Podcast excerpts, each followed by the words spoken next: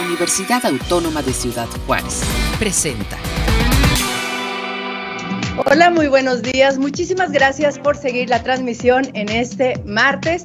Saben que soy Lourdes Ortiz de Editorial UACJ y es un placer estar con ustedes hablando de libros, novedades editoriales y más noticias.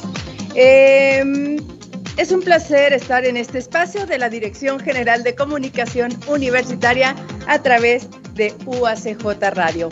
Iniciamos.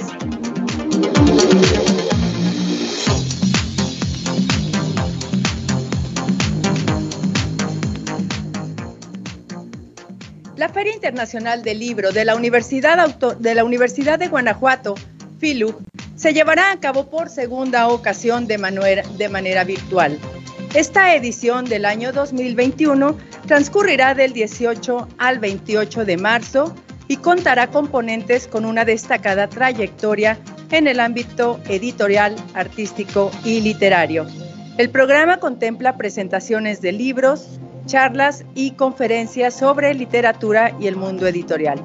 En el sitio de la feria www.filu.ugto.mx se publicarán videos de los eventos e información sobre los que serán realizados en vivo.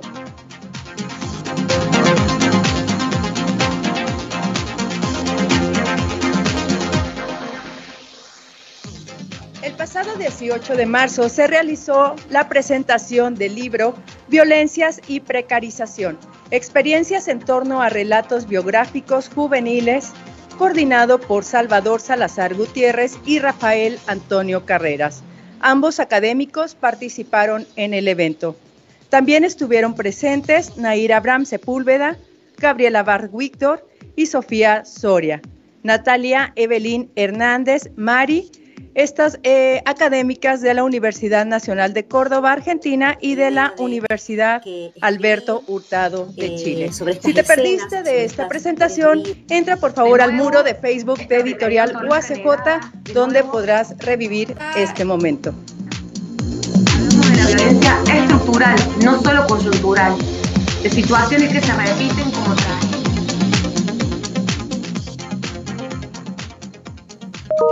Como parte de las actividades para difundir las publicaciones de la Universidad Autónoma de Ciudad Juárez, el jueves realizaremos la presentación virtual del libro Experiencias Educativas con y para jóvenes, diversas aproximaciones metodológicas, coordinado por la doctora María Teresa Montero Mendoza, quien nos está acompañando esta mañana. Doctora, muy buenos días. Muchas gracias por aceptar la invitación y charlar con nosotros.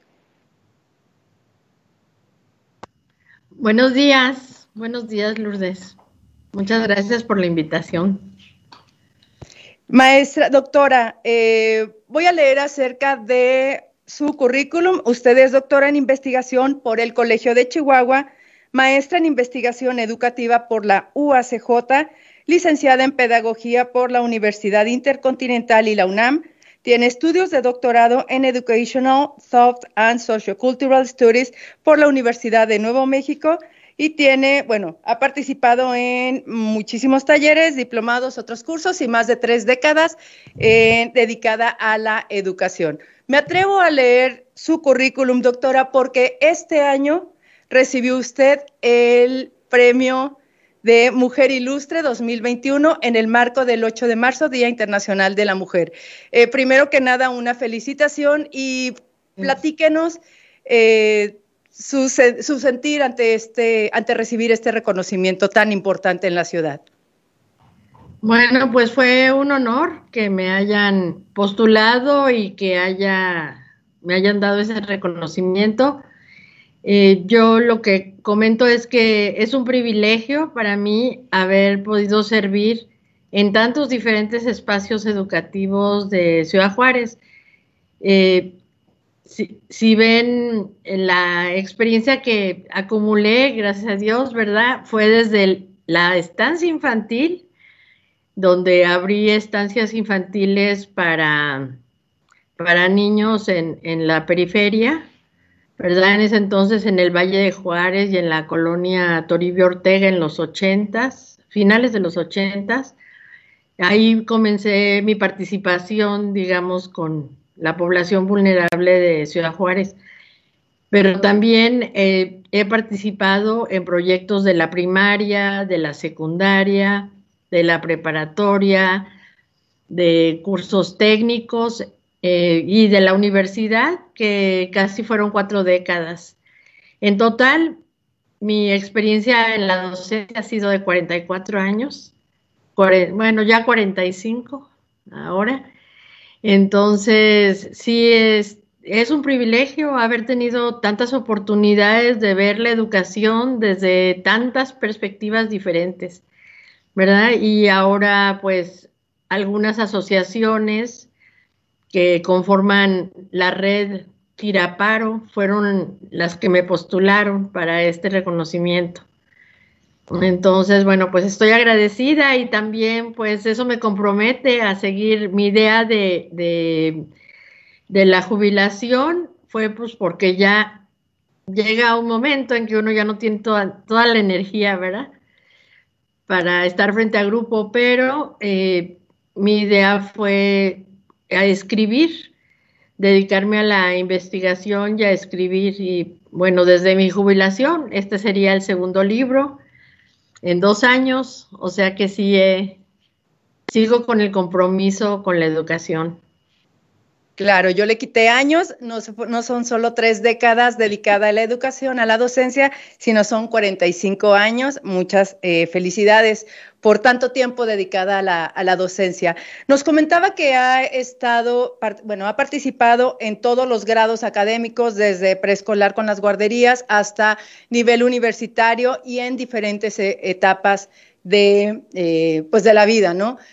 ¿Cómo considera ahorita, cómo percibe ahorita eh, las juventudes, las adolescencias escolares en, este, en esta atmósfera de la pandemia, en esta nueva normalidad que están eh, viviendo nuestros adolescentes? Pues eh, yo creo que tiene cuestiones desfavorables, pero también tiene cuestiones favorables. Si nos damos cuenta en la historia, cuando se presenta un problema es porque ya nacieron las soluciones también.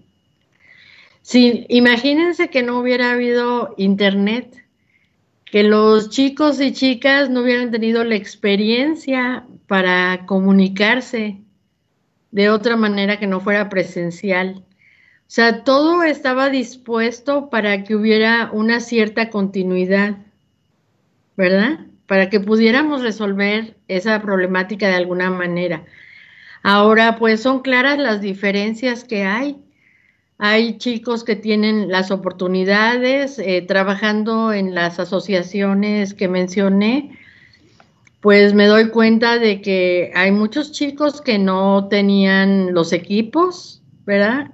Entonces hubo que solicitar el apoyo de la comunidad para dotarles de equipos Ahora, las familias pobres no pueden tener más que una computadora y si la señora y tiene varios hijos, ¿verdad? Pues resultó en mucha deserción, ¿verdad? Eh, se pudieron aprovechar cuestiones y creo que todos nos, eh, nos educamos, aprendimos de la pandemia, de cómo podíamos aprovechar nuestro tiempo, ¿verdad? De manera diferente para desarrollar. Yo misma estoy en muchos cursos de idiomas y de, de, ejercicio, de tai chi, de todo, o sea, aprovechando las tecnologías en muchos talleres.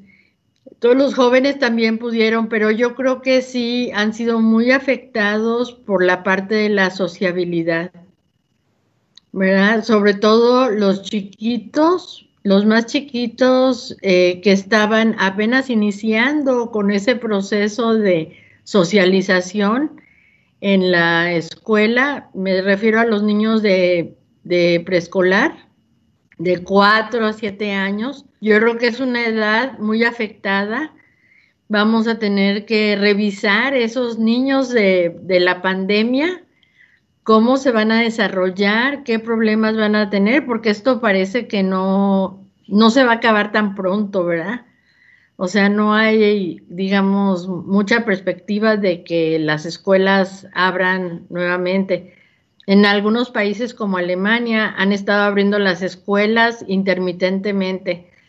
Abren dos semanas y luego las tienen que cerrar tres y luego dos y así, así han estado. Entonces, sí se han ido afectado mucho porque en esa etapa temprana es cuando comienza la socialización. Ahora, los más, eh, los más grandecitos de, de 10 años para arriba, pues ya se comunicaban, ¿verdad? Vía, este, por el chat o por diferentes aplicaciones. Entonces, ellos han tenido un poquito más de oportunidad de la, para la socialización.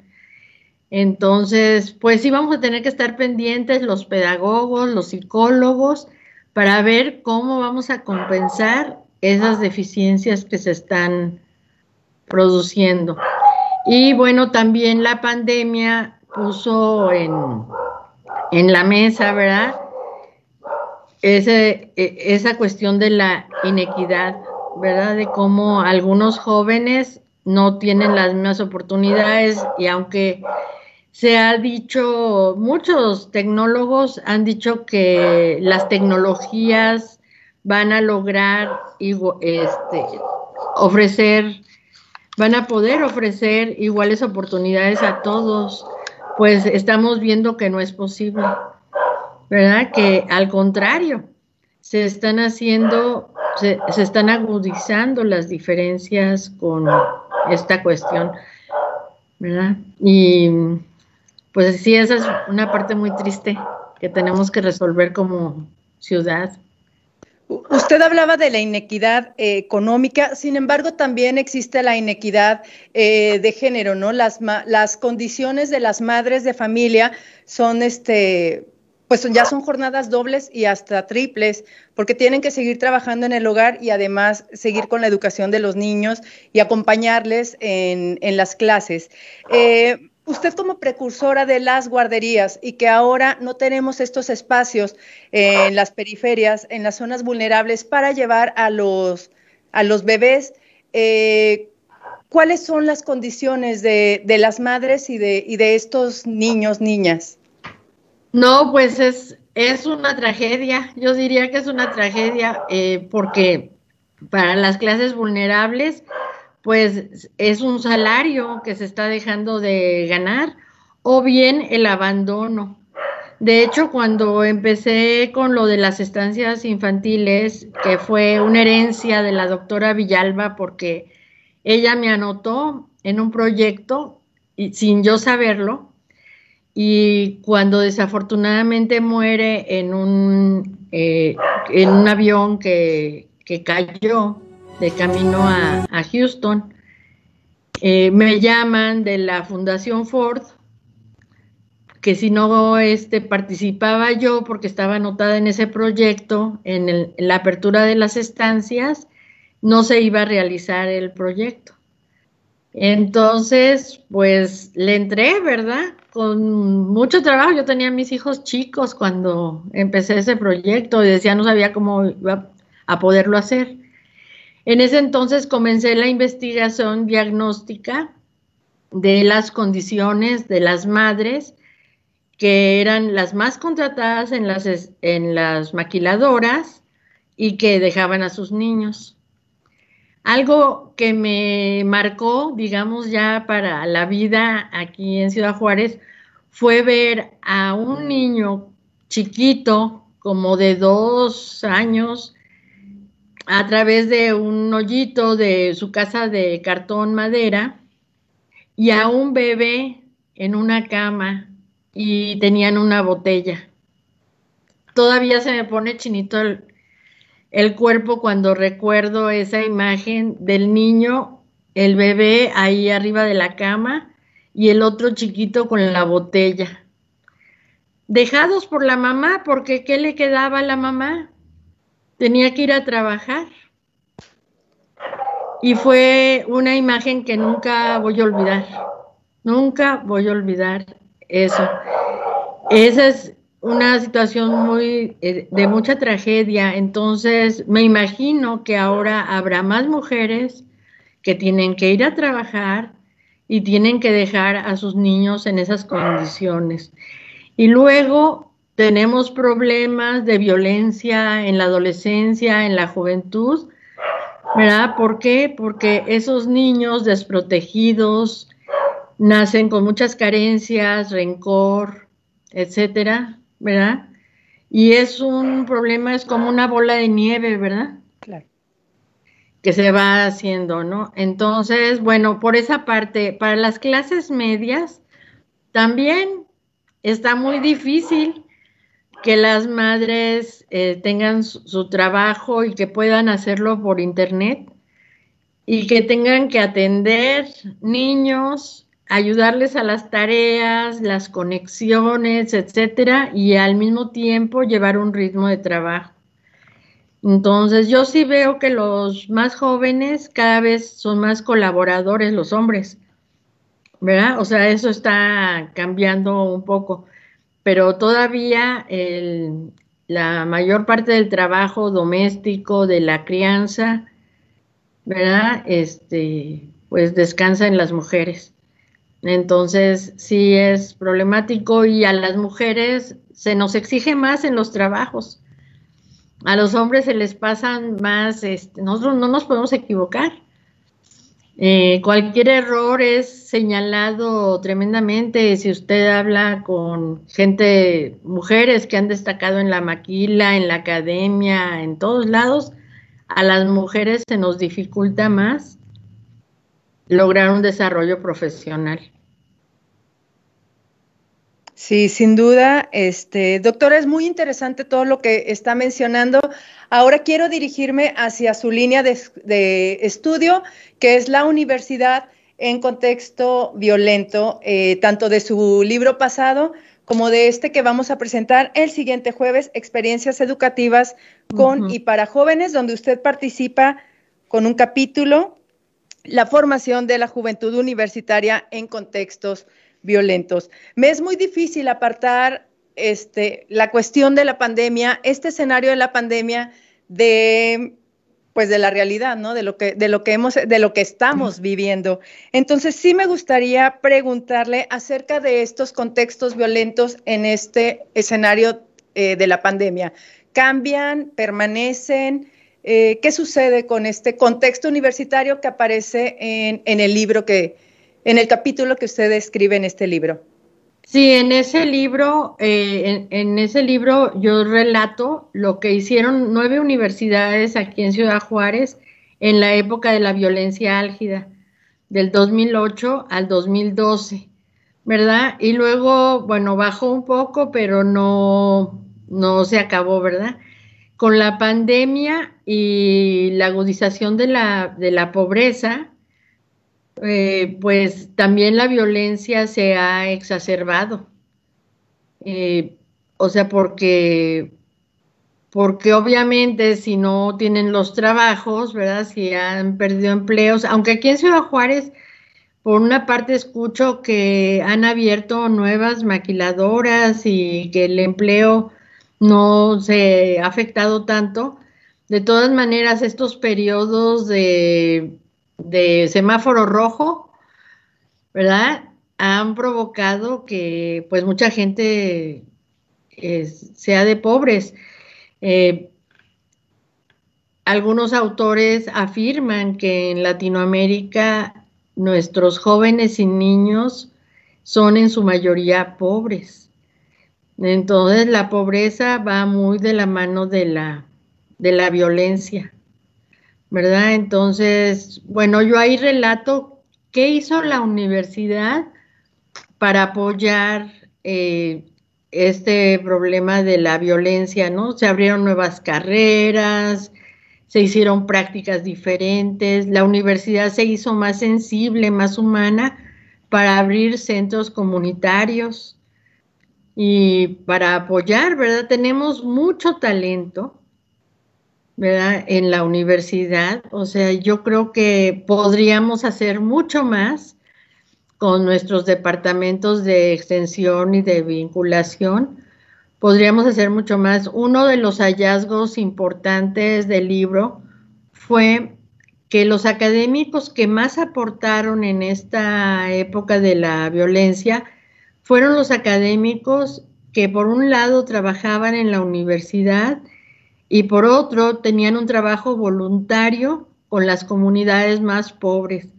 Es muy importante que, que los académicos tengan esa sensibilidad, ¿verdad? De conocer las necesidades de otros, ¿verdad? Porque cuando son académicos encerrados en el cubículo, pues pueden hacer muchas cosas, ¿verdad? Pero pueden ser no muy pertinentes para salir adelante.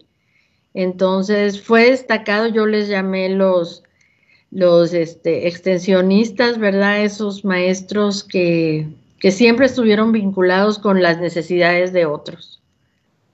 Claro, claro, que también, este, aparte de, de académicas, de hacer, como usted dice, el trabajo en el escritorio también se van a la, a la práctica. Doctora, pues tendríamos mucho, eh, muchos temas que abarcar con, con usted. Eh, nos gustaría mucho escuchar su experiencia, pero eh, nos gustaría también, me gustaría mucho que nos invitara a la presentación de su libro del próximo jueves, por favor.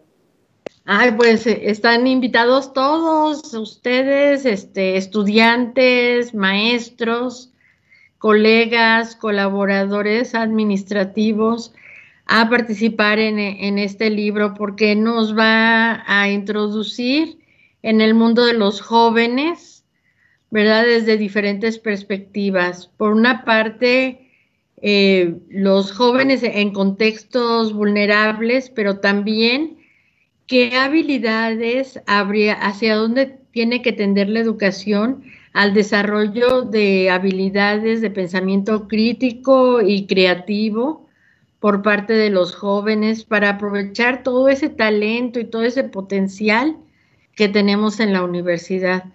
Decimos muchas veces que los jóvenes y los niños son el futuro, de, o sea, son la esperanza y son el futuro, pero tenemos que verlos también como en presente como diciendo, no, no te vas a tener que esperar al futuro para desarrollarte, hay que desarrollarlos hoy. Si no le pueden decir, si tienes hambre, no, mira, después ya comerás. No, o sea, tenemos que alimentar el espíritu, ¿verdad? Y la, y la cuestión económica, física, desde hoy. Hoy tenemos que hacerlo.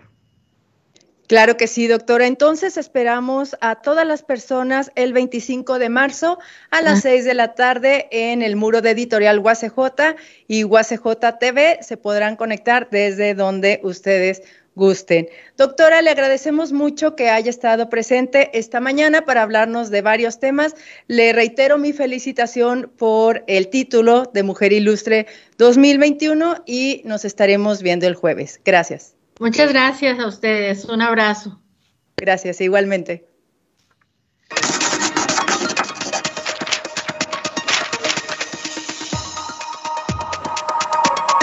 Investigación interdisciplinaria. Una mirada desde el norte de México. Obra coordinada por Iván Roberto Álvarez Olivas y Javier Chávez. Desde diferentes disciplinas, los ocho ensayos de este volumen revelan el abanico de inquietudes donde los once investigadores que los firman focalizan sus intereses y arrojan luz para interpretar, entender y, en su caso, explicar fenómenos y reflexiones dentro del campo de las ciencias sociales y las humanidades. La investigación que tiene por objeto la región del norte de México y aquella que al tener como centro de interés temas con derivaciones que trascienden lo regional y son realizadas desde la zona fronteriza, encuentran en este libro un espacio para que los lectores dispongan de un muestrario necesariamente limitado de lo que actualmente se investiga en la Universidad Autónoma de Ciudad Juárez. Investigación interdisciplinaria. Una mirada desde el norte de México. Obra coordinada por Iván Roberto Álvarez Olivas y Javier Chávez. Encuéntrala en elibros.uacj.mx.